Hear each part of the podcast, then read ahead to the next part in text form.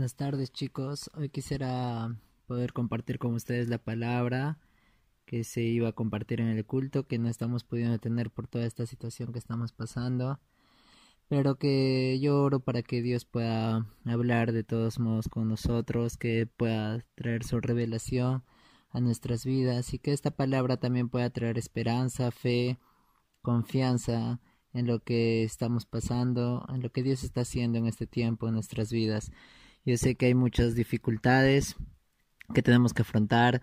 Hay personas que no están teniendo dinero para comer, que no están teniendo mm, que no están pudiendo satisfacer sus necesidades básicas, personas que están desesperados, pero sabemos que nuestra confianza está puesta en la gracia de Cristo y nunca se trató de cuánto tenemos o de cuánto podemos hacer, sino de cuánto ya Cristo hizo por nosotros. Y les quiero hablar hoy día de una persona que pasó por muchas dificultades, por dificultades similares a las que estamos pasando y salió vencedor y es un ejemplo para todos nosotros.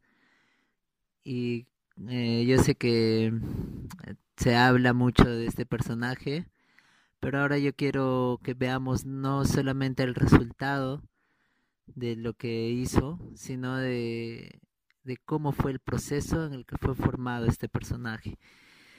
Esta tarde vamos a hablar de Pablo. Pablo fue un gran hombre de Dios, un apóstol, el apóstol más grande para muchos que, que ha existido, una persona que abrió muchas iglesias, que predicó a muchas personas, que no solamente les predicó, sino que les discipuló y expandió el Evangelio por todo el mundo conocido por él. Pero yo quisiera que hoy día nos percatemos en los procesos que él tuvo que pasar y él tuvo que ser formado, así como nosotros somos formados ahora, hemos sido formados y aún seguiremos siendo formados, él fue formado. En Gálatas Vamos a ver en el capítulo 1 del versículo 11 al 24 cómo ese es el proceso de formación de Pablo. Él mismo nos narra cómo es ese proceso de formación. Si pueden abrir sus Biblias ahí donde estén y me pueden acompañar con Gálatas 1 del 11 al 24. Dice así. Amados hermanos, quiero que entiendan que el mensaje del Evangelio que predico no se basa en un simple razonamiento humano. No recibí mi mensaje de ninguna fuente humana ni nadie me lo enseñó. En cambio, lo recibí por revelación directa de Jesucristo. Ustedes saben cómo me comportaba cuando pertenecía a la religión judía y, cómo perseguí con violencia a la iglesia de Dios. Hice todo lo posible por destruirla. Yo superaba ampliamente a mis compatriotas judíos en mi celo por las tradiciones de mis antepasados, pero aún antes de que yo naciera, Dios me eligió y me llamó por su gracia maravillosa. Luego le agradó revelarme a su Hijo para que yo proclamara a los gentiles la buena noticia acerca de Jesús. Cuando esto sucedió, no me apresuré a consultar con ningún ser humano. Tampoco subí a Jerusalén para pedir consejo de los que eran apóstoles antes que yo. En cambio, me fui a la región de Arabia y después regresé a la ciudad de Damasco. Luego, tres años más tarde, fui a Jerusalén para conocer a Pedro y me quedé quince días con él. El único otro apóstol que conocí en esos días fue Santiago, el hermano del Señor. Declaro delante de Dios que no es mentira lo que les escribo. Después de esa visita me dirigí al norte, a las provincias de Siria y Cilicia. Y aún así las congregaciones cristianas de Judea todavía no me conocían personalmente. Todo lo que sabían de mí era lo que la gente decía. El que antes nos perseguía ahora predica la misma fe que trataba de destruir, y alababan a Dios por causa de mí. Eh, como vemos aquí, Pablo está dando su una parte de su testimonio, está resumiendo eh, todo lo que tuvo que pasar para durante su conversión y sus primeros días como cristianos, el primer tiempo que pasó como cristiano. Entonces, algo que debemos de sacar en nuestra cabeza es que nosotros nunca podremos llegar a ser como el apóstol Pablo. Y él nunca dijo eso, él nunca dijo que era extraordinario que era diferente, sino dijo siempre que seamos sus imitadores, a, a Timoteo, de Timoteo 1.16, también le dice lo mismo, que eh, él es el modelo de muchos que iban a creer para vida eterna y que seamos sus imitadores. Entonces, ya que Pablo es uno de nuestros modelos, nadie, ningún chico puede decir que no puede ser como él. Todos los que hemos sido ministros, hemos sido considerados ministros delante de Dios, eh, vamos a ser tratados como fue tratado Pablo, vamos a pasar por los procesos por los que pasó Pablo y al final seremos enviados, así como también Pablo fue enviado. Yo de verdad me entusiasma mucho cada vez que hay chicos, chicas que dicen que sueñan, que quieren ser enviados, que quieren abrir iglesias, que quieren conquistar su generación, que quieren hacer campañas, eh, no solamente afuera, sino en nuestra misma ciudad. Y tenemos que tener la seguridad de que así como Pablo fue enviado, nosotros vamos a ser enviados. Entonces saca de tu mente cualquier cosa que te diga que no es, que Pablo es mucho, no, que es inalcanzable. Eh, y no es así, no es así. Pero vamos a comenzar con este proceso en la vida de Pablo. Lo primero que vemos es que en el versículo 15 eh, Pablo dice que antes de que él naciera, Dios lo había elegido. Y esta no es una verdad solamente en la vida de Pablo. Muchos hombres en la Biblia que fueron usados por Dios vemos que la misma realidad que fueron escogidos, dice, desde el vientre de su madre, escogidos desde que nacieron, o incluso la Biblia declara en Efesios 1.4 que Él nos ha escogido antes de la fundación del mundo, para ser santos y irreprensibles delante de Él. Entonces, ser escogido antes de la fundación del mundo es mucho más antes de haber nacido, ¿no? Pero estas afirmaciones se están refiriendo a lo mismo, a creer que Dios ha separado, ha escogido nuestras vidas, nos ha elegido antes de todo, antes de en la eternidad pasada, Él ya nos había elegido. Y es algo que yo quiero que tú entiendas hoy día, que tú has sido elegido mucho antes de lo que tú piensas, de lo que tú crees, mucho antes de que tú nazcas.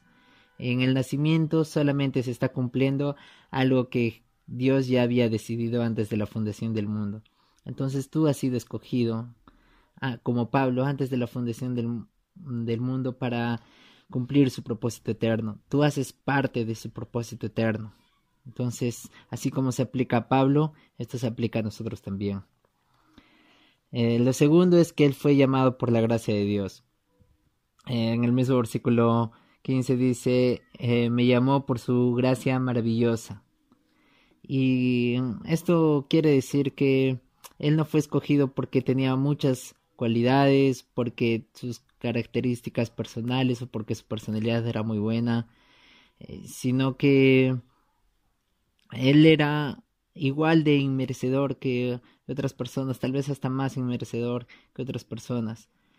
Incluso él dice eso, que él era el principal de todos los pecadores. Eh, y como alguien que es el más pecador, el principal de los pecadores, fue salvo, fue escogido, es que eso se llama gracia de Dios. Es la gracia de Dios que Él escogió. No podemos pensar que Dios escoge en base a nuestras virtudes, porque ninguno puede ser aprobado por la ley. Según la ley, nadie podría ser aprobado delante de Dios, pero de forma extraordinaria el Señor nos amó y nos escogió según su gracia, no según la ley, de forma soberana. No hay nadie que le pueda discutir. Él ideó, coordinó el lugar donde tendrías que nacer, donde ibas a pasar tu historia, donde iba a comenzar tu vida, donde ibas a crecer, escogió la familia que ibas a tener y puso todas esas circunstancias y ahora somos escogidos y podemos abrir nuestros ojos a esa gran a ese gran propósito solamente por la gracia de Dios. Cuando sabemos que somos llamados por la gracia, nunca nos vamos a gloriar por nuestras obras por lo que hayamos hecho. cuando estamos seguros de que es por la gracia de Dios, nunca nos vamos a resentir si no reconocen lo que hemos hecho, o si nos alaban por lo que hemos hecho, nos vamos a sentir gloriados, sino que vamos a dar la gloria para Dios. Entonces, es su gracia nada más, es su eterna gracia. Eh, lo tercero que podemos ver en este pasaje es que él tuvo al Hijo de Dios revelado en él. En el versículo 15, 16 dice, luego le agradó revelarme a su Hijo para que yo proclamara a los gentiles la buena noticia. Declara que le agradó a Dios revelar a su Hijo. Y eso significa que él recibió una visión de Cristo. Ya que Pablo es un modelo para nosotros, nosotros también necesitamos tener una revelación personal de Cristo. No es suficiente tener eh, algo que hayan pasado otras personas, no es suficiente tener una experiencia colectiva con Dios, sino es necesario tener una revelación personal de Cristo. Cuando Cristo es revelado en nosotros, nuestra vida, la vida de Dios, es aumentada en nosotros la misma divinidad es acrecentada, es, es crecida, es aumentada eh, sobre la humanidad que tenemos. El mismo Hijo de Dios se vuelve nuestra vida. Por eso la Biblia dice en primera de Juan que el que tiene el Hijo tiene la vida. Por eso es necesaria una revelación personal de Jesús. Todos estamos en un, en un proceso de crecimiento. Eh, pero hay dos principios que andan juntos en la vida espiritual. El principio de la puerta y el principio del camino. ¿Cómo es esto? El principio de la puerta es que hay cambios en nuestras vidas, hay procesos que son de un momento a otro, que cambian de un momento a otro, así como cuando pasas por una puerta, el lugar cambia completamente, en un solo paso, de un momento a otro todo cambia, pero hay otras experiencias que son un camino, hay otras experiencias que necesita un tiempo, un proceso prolongado para llegar a los resultados que queremos llegar. y Jesús dijo eso, dijo que la, la puerta es estrecha y el camino es angosto. El camino que conduce hacia la vida es angosto. Entonces, él, Jesús está dejando claro que si queremos avanzar tenemos que entrar por una puerta y seguir por un camino. Entonces tenemos estas dos experiencias, la experiencia del aeropuerto y la experiencia del camino. Siempre después de una puerta nos encontraremos con un camino. Entonces la puerta habla de experiencias radicales, abruptas, que nos transforman radical e instantáneamente. Pero las experiencias de camino involucran un tiempo, un tiempo que tenemos que pasar. Y que nos van a ayudar a formar nuestro carácter, a formar nuestra identidad en Cristo. Muchos oran por tener experiencias solamente de puerta, quieren ser cambiados de un momento a otro, quieren tener una experiencia que los cambie por completo y sí hay experiencias así en la vida, pero no, no es lo más común. Las experiencias más comunes son las experiencias de camino. La conversión es una perfecta muestra de una experiencia de puerta, porque alguien es cambiado de forma radical. También cuando alguien se ve cara a cara con la muerte, cambia radicalmente, cambia su forma de pensar y su forma de vivir cuando está cerca de la muerte. Entonces, así como hay experiencias de puertas, también hay experiencias de caminos. Siempre después de la puerta habrá un camino. Eh, el camino es ese proceso de transformaciones graduales a medida que avanzamos en el camino. Hay áreas de nuestras vidas que solamente pueden ser cambiadas a través de un camino. Hay procesos que llevan toda la vida. Acuérdate de que tanto la puerta como el camino son estrechas, como dijo Jesús, son angostas. Entonces eso quiere decir que necesitamos de mucha perseverancia y fe. Si el Señor dice que tenemos estos dos tipos de experiencia, nosotros tenemos que aprender a discernirlas en cada situación de nuestras vidas. Pablo tuvo estos dos principios en su vida. Cuando él estaba yendo a Damasco, él tuvo una experiencia de puerta, porque su conversión fue instantánea, pero su transformación hasta llegar a ser el apóstol Pablo llevó bastante tiempo. Podemos ver claramente ese proceso de crecimiento en su vida observando los cuatro lugares por donde Dios lo llevó. Esos lugares podrían ser considerados como los grados o los años en el colegio. Entonces vamos a ver también estos cuatro lugares, pero antes quisiera hablar desde algo más. Eh, también Pablo dice que él no consultó carne y sangre. Carne ni sangre, dice que, que él no consultó. Ah, ¿Qué quiere decir esto? Que él no fue a buscar a otro hombre cuando él recibió el Evangelio. Él no dice esto para este, decir que para enorgullecerse, sino para demostrar que el Evangelio que él estaba predicando no era según los hombres, no era según la boca de algún hombre, sino era venía del mismo Cristo, del mismo Jesús. Pablo declara, y este es uno de los principios de por qué él es considerado apóstol, que Cristo mismo es el que le reveló directamente todo lo que él estaba predicando.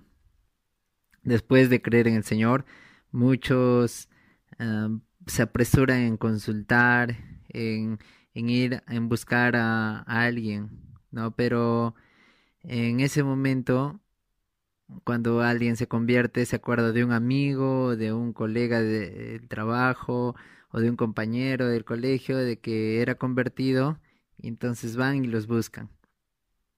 Pero tal vez eh, hacer eso no es la mejor decisión porque no sabemos, no se sabe qué tipo de convertidos son, qué tipo de cristianos son. Y muchas veces eso va a hacer que nuestra fe disminuya porque al ver que esas personas tal vez no están firmes o ellos mismos con sus palabras te desaniman, entonces eso puede hacer que el nuevo convertido eh, haga que su fe que está siendo como un fuego sea apagado. Eh, por eso nuestra fe la aprobación de no necesita la aprobación de otros. Nuestra fe no necesita consultar carne ni sangre. Nuestra fe es solamente personal y es algo también personal de nosotros con Dios. Entonces, no es que no estamos diciendo tampoco que sea malo tener comunión con otras personas o con otros convertidos o compartir nuestra fe sino que si hay algo que tú crees profundamente, si tu fe está solidificada en Jesús, entonces eso no puede ser discutido, no tienes que buscar opiniones de qué piensan las otras personas acerca de eso. Eh, la iglesia sirve para que nosotros tengamos comunión y pueda haber discipulado, y eso es necesario. Pero eso no quiere decir que nosotros vamos a poner en posición de discusión lo que hemos creído, lo que creemos o nuestra conversión. Es absurdo discutir si alguien eh, realmente ha creído o, o muchos dicen, no, ay, no, esa persona le falta creer como si la conversión fuera un camino y la conversión es una puerta. Entonces, eh, muchas veces la Biblia también declara que necesitamos de experiencias personales con Dios. No necesitamos que alguien nos enseñe, dice la Biblia, sino que Dios mismo puede ayudarnos. Es necesario que podamos ayudar nosotros a los nuevos convertidos, pero cuán maravilloso es cuando el Señor mismo es el que hace la obra, cuando el Espíritu Santo directamente ministra a los hermanos. Eh, sería fantástico que todos podamos recibir directamente del Señor en todas nuestras necesidades y nuestros problemas. Entonces, eso se refiere Pablo con consultar carne y sangre. Si queremos ser como Pablo, necesitamos seguir este modelo. Vamos a ir por el primer lugar eh, por el que tuvo que pasar en Gálatas 1.17 dice, tampoco subí a Jerusalén para pedir consejo de los que eran apóstoles antes que yo. En cambio me fui a la región de Arabia y después regresé a la ciudad de Damasco. El primer lugar que va Pablo es a Arabia, al desierto de Arabia. Eh, después de que él tuvo la experiencia de puerta, cuando estaba yendo hacia Damasco, él se volvió un nuevo hombre y pasó de violentar a la iglesia a defender la fe que, él mismo quería destruir. Eh, y después de esto fue al desierto, al desierto de Arabia. Este nivel, el desierto de Arabia, es un nivel de solidificación. Dios usó esta, este lugar para solidificar en Saulo su fe. Nosotros debemos caminar siempre en la comunión de los hermanos, pero eh, hay veces que vamos a tener que pasar momentos solos.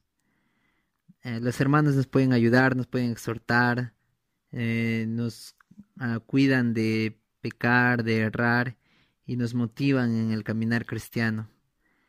Pero eso no invalida la verdad de que necesitamos pasar tiempos a solas con Dios. Esa experiencia es llamada de desierto. Todos pasamos por desiertos, donde tenemos que responder a Dios. El mismo Señor Jesús tuvo que pasar por el desierto. Pero ¿de qué nos habla el desierto? Primero nos habla de luz.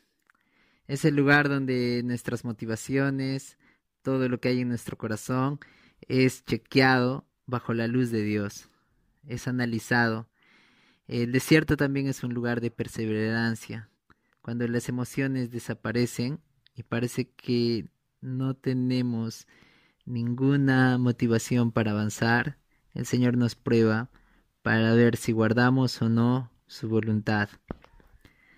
Eh, el ejemplo más claro que tenemos de desierto es lo que tuvo que pasar, el desierto que tuvo que pasar el pueblo de Israel y en Deuteronomio 8.2 dice, recuerda cómo el Señor tu Dios te guió por el desierto durante cuarenta años, donde te humilló y te puso a prueba para revelar tu carácter y averiguar si en verdad obedecerías sus mandatos.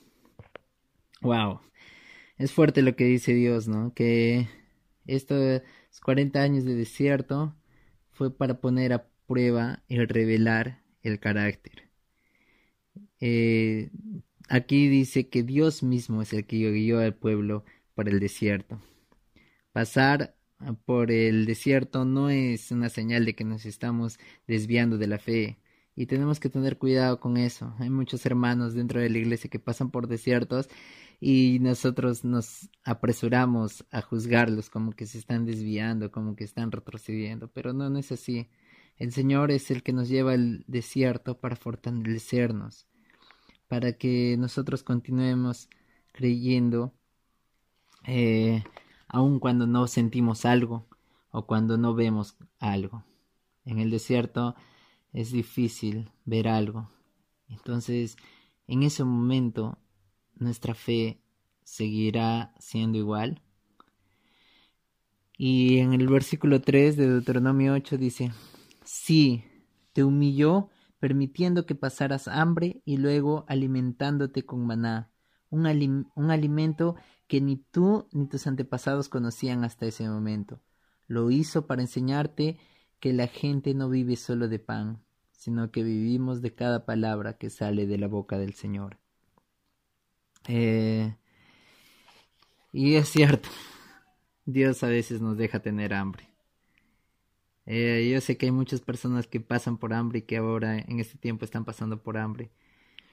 Pero mm, aquí se está refiriendo a un hombre natural con el pueblo de Israel. Eh, del mismo modo, él sabe que necesitamos tener hambre de las cosas del cielo para que podamos crecer. No hay un crecimiento si no hay un hambre profundo.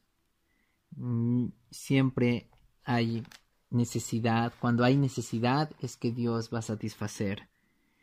Eh, una esponja seca absorbe mucho, absorbe inmediatamente, pero una esponja llena de agua no va a absorber nada.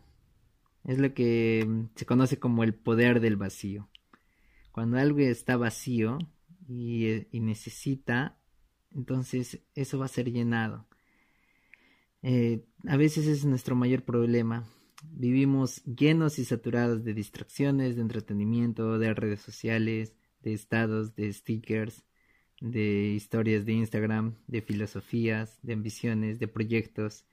Pero en el desierto el Señor nos da un descanso, se podría decir.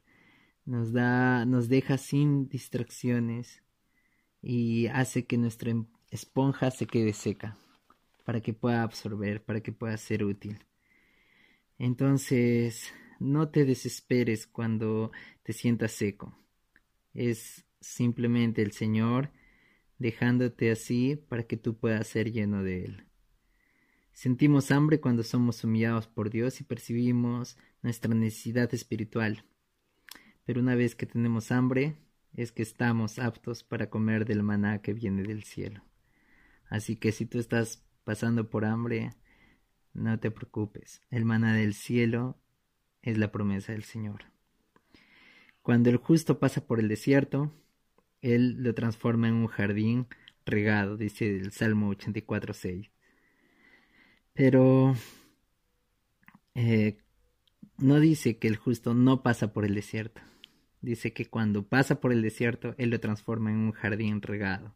Entonces, de que vamos a pasar por desiertos, tenemos que pasar por desiertos. Tal vez este tiempo es un tiempo de desierto para muchos. En, el desierto suspiramos por las corrientes de agua, anhelamos la lluvia. Entonces el Señor nos oye y envía agua del cielo como torrentes. Em, en Hechos 9:23, que también está hablando de lo que está pasando Pablo, dice, encontramos la expresión, transcurridos muchos días, este tiempo que Pablo estuvo en, en el desierto. Pero, ¿por qué la Biblia trata este tiempo como eh, que fue un largo tiempo? como si fueran solo algunos días. Dice, comprime el tiempo y solamente en una declaración. Eh, en este caso, Pablo estuvo tres años, tres años en el desierto de Arabia, pero la Biblia declara pasando algunos días, pasando unos días, dice la Biblia. Eh, Pablo pasó tres años en el desierto, solo con Dios. Por tres años solo tenía Dios y el mismo Dios es quien le enseñó todo lo que él pudo dar después. Si tú ves la vida de grandes hombres y mujeres de Dios, tú vas a ver que cada uno de ellos pasó por momentos de formación, que pasaron solos con Dios. Ellos podían estar tal vez rodeados de personas, pero estaban en un punto en que sentían que Dios era todo y que tenían que no tenían nada más. Entonces, es en, este, en esta soledad que Dios moldea la vida de las personas. Hay muchas veces que vamos a tener que estar solos. Moisés es un ejemplo de alguien que pasó por este proceso. La vida de Moisés está dividida en tres periodos de 40 años. El primer periodo es en la casa de Faraón, 40 años en la casa de Faraón, mata a un hombre, un egipcio, se escapa al desierto y pasa 40 años en el desierto. Y después de esos 40 años en el desierto es llamado por Dios para liderar al pueblo de Israel y pasa 40 años como el líder de Israel. En los primeros 40 años en Egipto, eh, Moisés era conocía toda la ciencia de esa época, era poderoso, pero esto no le servía a Dios. Solo después de los 40 años que él pasó en el desierto que pudo ser útil para Dios. Eh, Dios no podía usarlo. Moisés era muy fuerte y tenía y creía que tenía poder, pero Dios se manifiesta en la debilidad. Entonces, en este tiempo de, de desierto que tú tal vez estás pasando, que alguna persona cerca de ti está pasando, Mm, es para que nosotros podamos aprender a confiar más en Dios. Mm, de los tres periodos que pasó Moisés, ¿cuál crees que fue el más importante? Muchos creen que sería el, el último, el que fue líder de Israel, liberó al pueblo y cumplió el propósito de Dios. Pero el yo creo que el tiempo más importante, el periodo más importante fue el periodo en el que fue formado, el tiempo en el que mm, Dios decidió que él estaba preparado para cumplir el propósito. Hay muchos otros hombres que también pasaron por esto, por este proceso. Ah, David también tuvo que pasar por un tiempo de soledad, un tiempo de desierto, en el que el rey Saúl estaba persiguiéndolo, ¿no? Eh, muchos se quejan de su líder, pero imagínate si tu líder te estaría persiguiendo para matarte. Y David se, se mantuvo firme en todo este tiempo, en este tiempo de, desierto. Entonces, eh, Jesús mismo, Jesús también tuvo un, un, tiempo de desierto. En realidad tuvo ah, un ministerio increíble que duraron tres años a los ojos de, de todo el mundo, ¿no? Donde hizo milagros impresionantes, hasta resistió muertos y al final salvando a toda la humanidad. Pero, ¿qué sabemos de Jesús entre los 12 y los 30 años? Nada. No, yo sé que hay muchas teorías que rondan por ahí por internet, pero la Biblia no nos dice nada. Son años de silencio, de soledad, eh, que probablemente trabajó en una carpintería, eh, probablemente él siguió con la doctrina religiosa de la época, con la educación judía. Eh, seguramente tuvo comunión con Dios, oración, estudio, meditación y preparación. Entonces a los 30 años, cuando él comienza su ministerio, él puede comenzar su ministerio con humildad, él puede hacer todo lo que hizo mostrando claramente a Dios, no dejándose llevar por sus emociones, porque hubiera sido muy fácil para él decir, ah, yo soy Dios, ¿no? Adórenme todos de una vez porque ya llegué, ¿no? Están con suerte, ¿no? Estoy aquí, entonces, ah, si quieren ser salvos, acérquense a mí, trátenme bien, ¿no? Sean salameros conmigo, invítenme a su casa, pero no, no fue así. Él comienza su ministerio yendo al desierto, una vez más, yendo al desierto, pasando 40 años, 40 días, perdón, de ayuno y oración. Entonces, mmm, Pablo fue formado en este desierto. Cuando él fue al desierto, él era un joven, que todavía tenía una gran duda, muchas confusiones, muchas preguntas que resolver, pero salió con el corazón del apóstol Pablo. Terminó este tiempo y fue el que pudo revolucionar toda su época. Entonces, en el desierto Dios usó la herramienta de la soledad para dar solidez a la vida de Pablo. El siguiente lugar por, por el que Pablo pasa lo encontramos en, en Gálatas 1.17, lo que estábamos leyendo al principio. Gálatas 1.17 dice, Tampoco subí a Jerusalén para pedir consejo de los que eran apóstoles antes que yo, en cambio me fui a la región de Arabia y después regresé a la ciudad de Damasco. Entonces, Pablo, después de del desierto, va a Damasco. Eh, entonces, en este momento es que Dios usa la herramienta del sufrimiento. En Hechos 9:22 podemos ver todo lo que pasa en esta época Pablo. Dice así. La predicación de Saulo se hacía cada vez más poderosa y los judíos de Damasco no podían refutar las pruebas de que Jesús de verdad era el Mesías. Poco tiempo después, unos judíos conspiraron para matarlo. Día y noche vigilaban la puerta de la ciudad para poder asesinarlo, pero a Saulo se le informó acerca del complot. De modo que, durante la noche, algunos de los creyentes lo bajaron un canasto grande por una abertura que había en la muralla de la ciudad. Wow, había muchas personas que querían matar a Pablo, que no creían que Pablo haya tenido una conversión real.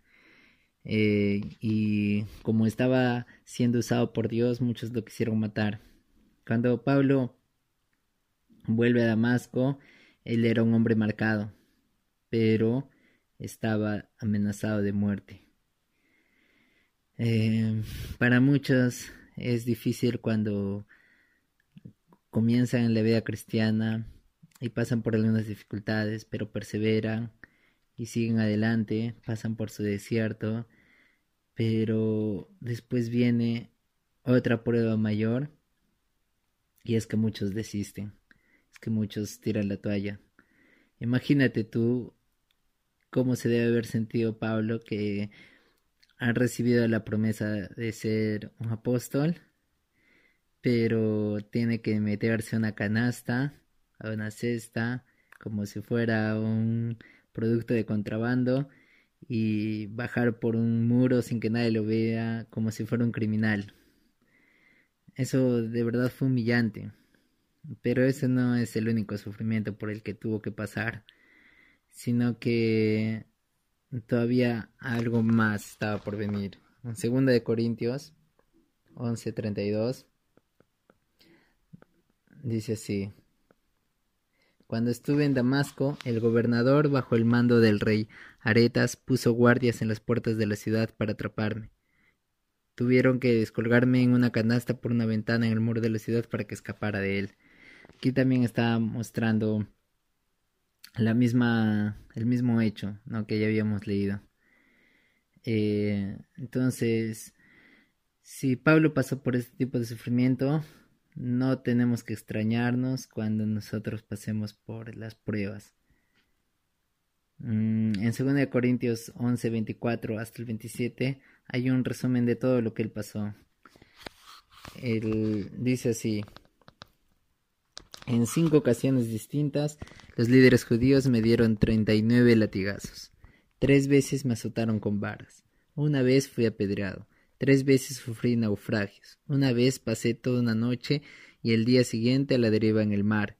He estado en muchos viajes muy largos, enfrenté peligros de ríos y de ladrones, enfrenté peligros de parte de mi propio pueblo, los judíos, y también de los gentiles, enfrenté peligros en ciudades, en desiertos y en mares, enfrenté peligros de hombres que afirman ser creyentes pero no lo son. He trabajado con esfuerzo y por largas horas y soporté muchas noches sin dormir. He tenido hambre y sed y a menudo me he quedado sin nada que comer. He temblado de frío sin tener ropa suficiente para mantenerme abrigado. Y además de todo eso, a diario llevo la carga de mi preocupación por todas las iglesias, dice el versículo 28. ¡Wow! Solo le faltaba tener coronavirus a Pablo. Ha pasado por todo. Entonces, eh, y este sufrimiento no, no es consecuencia de decisiones equivocadas que haya tenido Pablo ni siquiera es un sufrimiento por causa del pecado, es un sufrimiento por causa de la fe. Solamente por creer, Él tuvo que pasar por este eh, sufrimiento. Entonces, solamente porque crees, personas te van a voltear la cara. Solamente porque crees, muchos amigos te van a abandonar. Todo esto hace parte del proceso de Dios para nuestro crecimiento. Muchas personas van a comenzar a perseguirte, a criticarte. Personas aún dentro de la iglesia eh, van a tratar de desmotivarte. y a medida de que el carácter de Pablo iba siendo formado, es que él tuvo la necesidad de no desistir es que aprendió a no desistir. Em, y nosotros también tenemos que tomar esa actitud que tomó Pablo. El consejo del diablo siempre va a ser desistir, dejar, abandonar. Eh, mm, y muchos dicen así, ¿no? Muchos hermanos dentro de la iglesia dicen, no, este es el límite ya no hay más. Muchas parejas, ¿no? Muchas parejas en los matrimonios se escucha eso, ¿no? Llegué a mi límite, no doy más.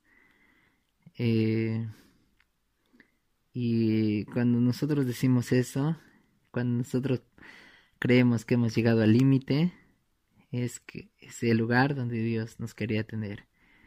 Porque cuando nosotros estamos en ese lugar, eh, estamos en, en el lugar que podamos reconocer la gracia de Dios en nuestras vidas. Pero en realidad no deberíamos llegar nunca al límite, no deberíamos tener un límite. ¿Qué quiere decir el límite? Que le estamos dando una oportunidad a Dios, que nuestra paciencia se agota, que nuestro amor tiene un límite. Entonces, si nuestra paciencia, nuestro amor tiene un límite, nuestra honestidad, nuestra sinceridad también tendrá un límite. Entonces, nuestro carácter es conocido cuando nosotros llegamos a ese límite. Ah, entonces, nosotros tenemos que tener ese límite cada vez más lejos. La madurez es tener los límites expandidos por Dios. Si antes tú perdonabas una vez, después puedes perdonar siete veces. Y ahora puedes perdonar setenta veces siete. Si antes una pequeña cosa ya hacía que entres en ira, o una pequeña cosa ya hacía que tú puedas pensar negativamente, entonces esos límites deben ser expandidos. Eso es madurez. Madurez es ser expandido por Dios. Si antes eras capaz de perdonar una deuda de un real, ahora puedes perdonar una deuda de es como decir de un sol, ahora puedes eh, perdonar una deuda de, de mil soles, ¿no? pero para expandir esa capacidad, Dios permite que pasemos por situaciones difíciles muchas veces. Y una vez más, estas situaciones difíciles no son por causa de malas decisiones, no son por causa de pecado, es simplemente por causa de la fe. Entonces, tengamos confianza de que vamos a ser expandidos por Dios. Después de una experiencia o situación, eh, ya no somos igual que antes. Si estamos en Dios y damos la respuesta correcta, no seremos más como antes. Entonces vamos a ser expandidos, nuestros límites van a ser llevados más allá y entonces vamos a madurar. Eh, cuando un material tiene la propiedad, hablando físicamente, de ser expandido, de ser muy expandido, ese material nunca más vuelve a su tamaño original porque ha sido alargado. Entonces, de la misma forma, nosotros debemos ser expandidos de tal forma a, través de las circunstancias, a través de dificultades, que no podamos volver a ser los mismos, sino que cambiemos y maduremos. El primero entonces viene la soledad del desierto y después viene el sufrimiento en Damasco. El tercer lugar por el que es llevado Pablo es Jerusalén. En el versículo 18 de Gálatas eh, vemos esto. Dice, luego tres años más tarde fui a Jerusalén para conocer a Pedro y me quedé 15 días con él. En Jerusalén eh, Dios usa la herramienta del equilibrio espiritual. ¿Por qué Pablo fue a Jerusalén? Mm, bueno, acá vemos que fue por ver a Pedro. Em, en esta palabra ver, en realidad no quiere decir solamente visitar, sino que mm, la palabra original que se usa eh, eh, en esta parte es historeo, que es mucho más allá que una visita, que es mucho más que ver simplemente, sino es examinar, investigar, es descubrir, aprender, ¿no? inquirir, adquirir conocimiento por, por medio de la vista, por medio de la comprobación de nuestros ojos. Entonces él quería conocer cara a cara. Mm, tal vez eh, podamos pensar que Pablo fue a Jerusalén para conocer la historia de Jesús y de sus discípulos junto a Pedro. Pablo tenía la doctrina que Dios le había dado directamente a él, pero él no había tenido la experiencia de estar con Jesús, de andar con Jesús como Pedro lo tuvo durante tres años y medio. Él no estaba cuando Jesús curó a multitudes, pero sí Pedro. Él no presenció la alimentación de los cinco mil. Él no estaba cuando Jesús murió. Ni siquiera él estuvo cuando Jesús resucitó. Entonces, Pedro sí, Pedro sí estuvo en todos estos momentos. Entonces, por quince días, Pablo se sentó con Pedro y le dijo, cuéntame todo, cuéntame toda la historia, dame detalles, no dejes de contarme nada, dime todo. Mm, imagínate estar en esa, en esa conversación, imagínate estar en ese momento en el que Pedro le comienza a contar todo a Pablo, todo lo que vivió. Entonces podemos imaginarnos que Pedro le dice, bien, Pablo, todo comienza un día cuando mi hermano Andrés entra y dice, encontramos a Cristo. En ese momento yo coloqué en, los ojos, mis ojos en los ojos de Jesús y sabía que era verdad. Él era el Cristo. Pero te voy a contar sobre cuando yo caminé sobre las aguas. Mientras yo estaba con mis ojos en Jesús, yo podía caminar, pero cuando dejé de verlo, me hundí y Jesús podía ver dentro de mis ojos. Realmente Él podía ver a través de mí. Y después eh, yo lo negué y me sentí sucio, me sentí mal. Pero una vez más nuestros ojos se cruzaron de nuevo. Y yo nunca voy a olvidar esos ojos. Esos ojos eran de amor. Pero Pablo le hubiera dicho, oye, oye, oye, un poco más despacio, te has saltado un montón de cosas. A ver, vamos a volver atrás. Y Pedro le diría, sí, sí, vamos a pasar por cada evento que entre todo lo que te he contado. Vamos a pasar unas dos semanas juntos. Imagínate lo glorioso que fueron esas dos semanas para Pablo y para Pedro. Eh, es el tiempo en el que él pudo establecer aún más su fe. En este tiempo, de cierta forma, Pedro fue un mentor para Pablo. Y todos necesitamos de un mentor. Todos necesitamos a alguien con más experiencia que nosotros, que nos pueda dar equilibrio, que pueda confirmar y que nos pueda enviar al ministerio. Pablo no era discípulo de Pedro, pero ciertamente Pedro fue usado por Dios para que él pueda seguir el nivel siguiente. Pedro mostró a Pablo cómo hacer una experiencia valiosa y conseguir una confirmación fundamental para su ministerio. Entonces, tú necesitas ser un discípulo. Tú necesitas a alguien que pueda a quien puedas dar cuentas. Tú necesitas a alguien a quien pueda sujetarte. Cuando pasamos por la soledad y por el sufrimiento, podemos tornarnos desequilibrados. Podemos volvernos demasiado rudos y radicales en nuestras posiciones. Entonces es cuando nosotros necesitamos ser equilibrados. Así que no es suficiente pasar por la soledad y pasar por el sufrimiento. Es necesario tener un equilibrio para que podamos ser productivos.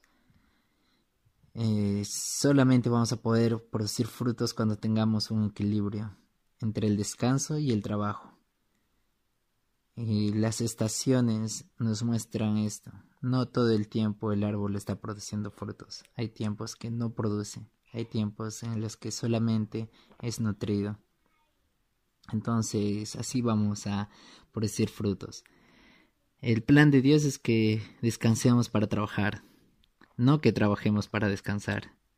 En el Antiguo Testamento el descanso era terminando la semana, pero en esta nueva creación el descanso es el primer día de la semana. Entonces nosotros comenzamos en descanso para luego trabajar. Este es un principio que se debe cumplir en toda área de nuestras vidas. el equilibrio debe ser parte de tu vida, de la vida de cada uno de nosotros.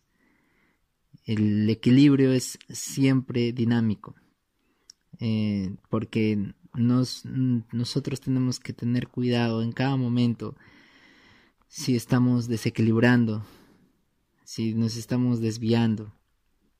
Entonces, todo el tiempo tenemos que estar equilibrando eh, nuestra familia, la iglesia, el trabajo. Dios siempre es el primero en todo. Entonces, cuando tenemos dos necesidades muy importantes que están sobrepuestas, necesitamos tener equilibrio para saber qué hacer en ese momento. Eh, también necesitamos equilibrio para nuestras relaciones. Para tus relaciones de amistad necesitas equilibrio. Para tus relaciones amorosas necesitas equilibrio. Para que eh, podamos tener unas relaciones correctas. Eh, siempre nuestro relacionamiento primero es con Dios. Tenemos que tener un, una mezcla correcta entre un relacionamiento para arriba, vertical, con Dios, una, un, una relación para adentro con nosotros mismos, ¿no? con los compañeros de, eh, de batalla, con los seguidores de Jesús, y para afuera, con nuestras relaciones con los incrédulos. Tenemos que tener la mezcla perfecta entre estos tres para poder tener equilibrio. Entonces, hay tiempo para plantar, hay tiempo para recoger, hay tiempo de crecer, hay tiempo de, decrecer, hay tiempo de avanzar, hay tiempo de recolectar, tiempo de guerra, tiempo de paz, tiempo de quedarse en su casa, tiempo de reunirse, tiempo de no reunirse. Necesitamos entender que el tiempo que vivimos es una llave para mantener el, el equilibrio de nuestro crecimiento. Así que cuanto más ojos abiertos tengas al tiempo que estás pasando, más vas a poder vivir en equilibrio.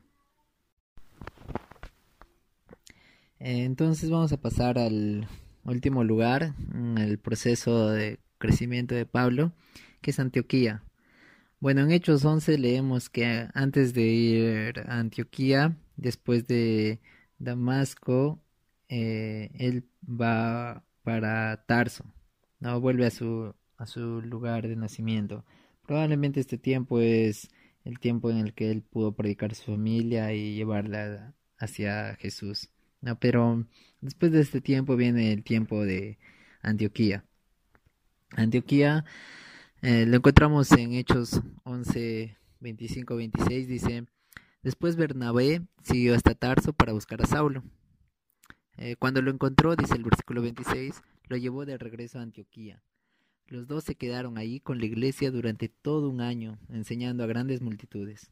Fue en Antioquía donde por primera vez a los creyentes los llamaron cristianos. Antioquía es el tiempo de confirmación ministerial, es el lugar de reconocimiento.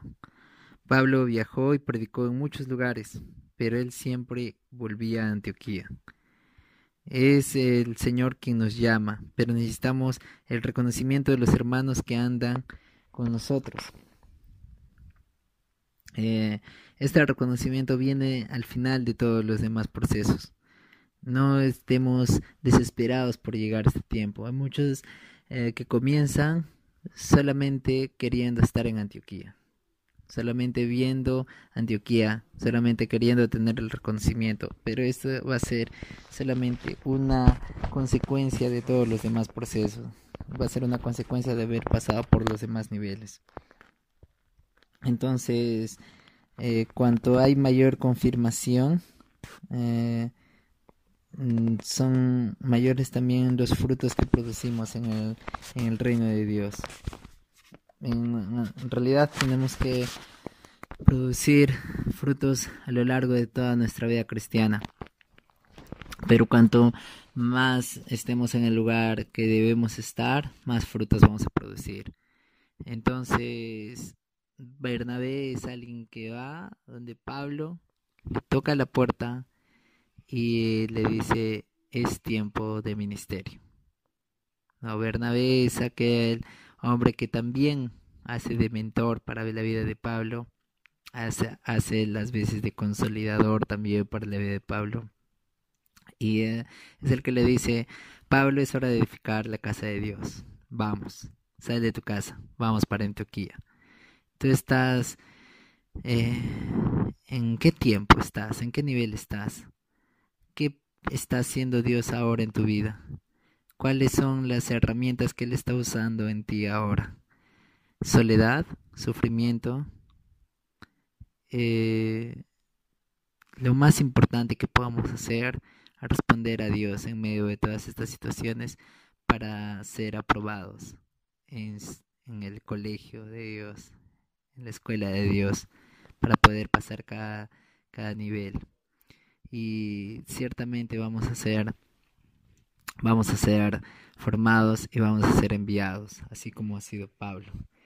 Así que chicos, yo sé que me he demorado mucho en esta palabra, ya que no tengo nadie que me controle el tiempo ni que me diga que ya es hora, ¿no? Pero espero que sea edificación para todos ustedes.